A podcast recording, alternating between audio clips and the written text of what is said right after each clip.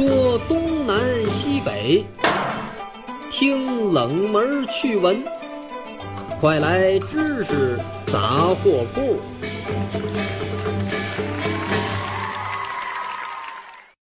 知识杂货铺有角度、有深度、有识别度，反鸡汤、反谣言，我们只分享靠谱的知识。全网泛知识类收听名列前茅，锁定高端受众，提供更靠谱的广告投放平台。勾搭我们，关注官方微信。蜻蜓 FM 河北或拨打超靠谱投放热线幺八六三零幺零六六五五。欢迎光临今天的知识杂货铺，我是王掌柜。今天咱说说塑料。说塑料这个东西呢，被丢在自然界当中，它是很难和其他东西一样啊，会慢慢的彻底消失消亡的。它的这个消亡的过程非常的缓慢，这是大伙儿都知道的。为什么呢？因为绝大多数的塑料都是由稳定的长链分子构成，这种分子结构很稳定，常温状态下不容易氧化，也不溶于水，不溶于酸，不溶于碱等等等等。同样也很难和自然界当中的其他物质发生反应。即便说是那些无孔不入的微生物，也都不喜欢吃这个塑料。所以说，塑料的降解周期很长，一般是两百到四百年。自从塑料被发明以来，它所产生的垃圾到现在大多数啊仍然还保留在自然界当中，形成了所谓的白色污染。而这其中又有一部分又通过各种渠道流进了海洋。但是说到海洋当中的塑料，在许多年前，科学家在做这个海洋考察的时候，发现了一个很奇怪的地方。他们发现漂浮在这个洋面上的垃圾塑料，比他们预料当中的要少很多，只有他们预估的百分之十左右。啊，这就奇怪了，那剩下的百分之九十的塑料去哪儿了呢？当时他们做出了很多种推测，其中一种猜测呢说，应该是海洋当中可能存在一种会分解塑料的微生物，但是这种微生物啊，我们一直还没有发现，哎，是被他们给弄没了。这个猜测其实呢，他们当时这是猜对了一半那的确，在海洋当中确实有很多会吃塑料的生物，不过呢，它们不是微生物，而是动物。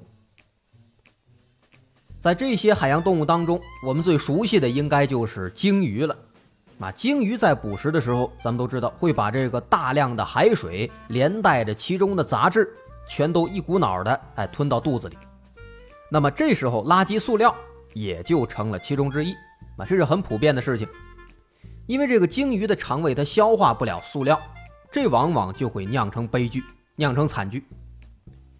比如说，二零一七年二月，在挪威的西海岸，人们就发现有一头鲸鱼，它总是三番五次的往地上扑，想上岸。那最终人们一看这不行，就给它实施了这个安乐死。不过，鲸鱼的这个行为引起了当地动物学家的注意。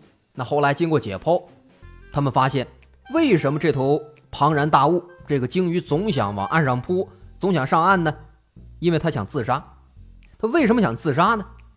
因为在这头鲸鱼的肚子里面，有大约三十个大小不一的塑料袋，其中最长的袋子竟然有两米半长，而且从这个塑料袋上。还依稀的可以看见这个文字，那这些袋子大部分是来自丹麦、英国以及北大西洋沿岸的一些国家，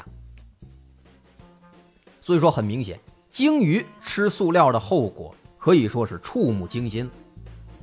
不过从数量上来说，被鲸鱼吃掉的塑料应该不会太多。那首先，目前在海洋当中，鲸鱼的数量已经非常有限了。其次是关于塑料。在这个海洋当中常年的暴晒，还有这个海浪冲击的作用之下呢，大多数的塑料都已经被分解成了差不多是米粒那么大的塑料微粒，啊，这些微粒直径也就是在五毫米之下。根据二零一五年的一项调查表明，百分之九十以上的海洋塑料都是直径不超过十毫米的这种小碎片，而其中的主力军。是五毫米之下的那些塑料微粒。据估计，在全球海洋当中，塑料微粒的数量可以达到十五万亿到五十一万亿个，总计的重量在九点三万吨到二十三点六万吨之间。简而言之，塑料微粒正在把海洋变成科学家口中的塑料汤。那这些塑料微粒也的确是最让人头疼的问题，因为它们目前正在被许多鱼类。和无脊椎动物大量的吞噬，进入了海洋食物链，并且最终会影响到人类海产品的安全。据统计，海洋当中至少有一百多种鱼类和六百多种无脊椎动物正在吞吃塑料，其中就包括西方人常常用来充当披萨的关键调料凤尾鱼。那凤尾鱼它是沿海海洋系统当中的一个重要环节，它们吃磷虾。但同时，自己也是座头鲸、海狮、海豹、海鸟，甚至是人类的食物。所以说，凤尾鱼吞食这些塑料微粒，那么塑料的毒素将会扩散到整个海洋系统，甚至会危及到人类的食品安全。而且更严重的是，最新的研究表明，那些漂浮在水面的塑料微粒，甚至已经被带到了深海当中。被深海的鱼类吞噬，而能够让这些塑料微粒沉到海底的是什么东西呢？是一种叫做幼形海鞘的动物。这个幼形海鞘啊不大，长度不超过十厘米，看起来呢有点像蝌蚪。这个东西很有意思，它们依靠自身分泌的粘液过滤器来捕捉食物。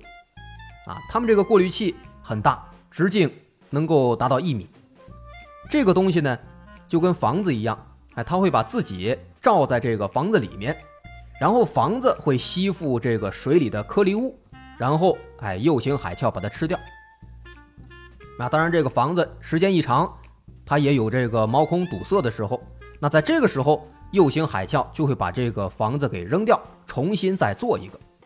那么被扔掉的房子就会沉入到海底。那这样的话，吸附在上面的塑料微粒也就被拖到了海底。那么，幼形海鞘更新房子的频率是什么样的呢？一般来说，平均每三小时，它们就会更换一次。幼形海鞘是海洋当中过滤海水最快的浮游生物之一，跟鲸鱼一样，在快速吞进海水的过程当中，水里的杂质啊，包括塑料微粒，也会不可避免的被吞进去。那么，塑料微粒经过不同程度的消化之后，没有被消化的部分。还会随着粪便排出体外，沉入海底。所以说，通过这条途径，一部分塑料微粒就被带到了海底。研究发现，幼型海鞘的粪便沉入海底的速度估计每天大概是三百米，被抛弃的房子更快一些，每天八百米的速度在下沉。那么这些研究结果表明，幼型海鞘的粪便和粘液过滤器可以快速的把那些。海洋洋面的塑料微粒运输到深海，所以说幼型海鞘才是让海洋当中的大量的垃圾塑料失踪的真正的主角。当然了，无论如何，塑料这种东西确实很麻烦，一次性的难回收又难降解，偏偏还是生活必需品。如果说不用，那当然不可能，我们只能在生活当中尽量的减少塑料制品。少用，也祝愿我们的环境能够越来越好。好，到这儿，今天知识杂铺也该打烊了。我是王掌柜，如果您喜欢，可以关注蜻蜓河北的官方微信，在微信搜索“蜻蜓 FM 河北”进行关注。好，下回见，拜拜。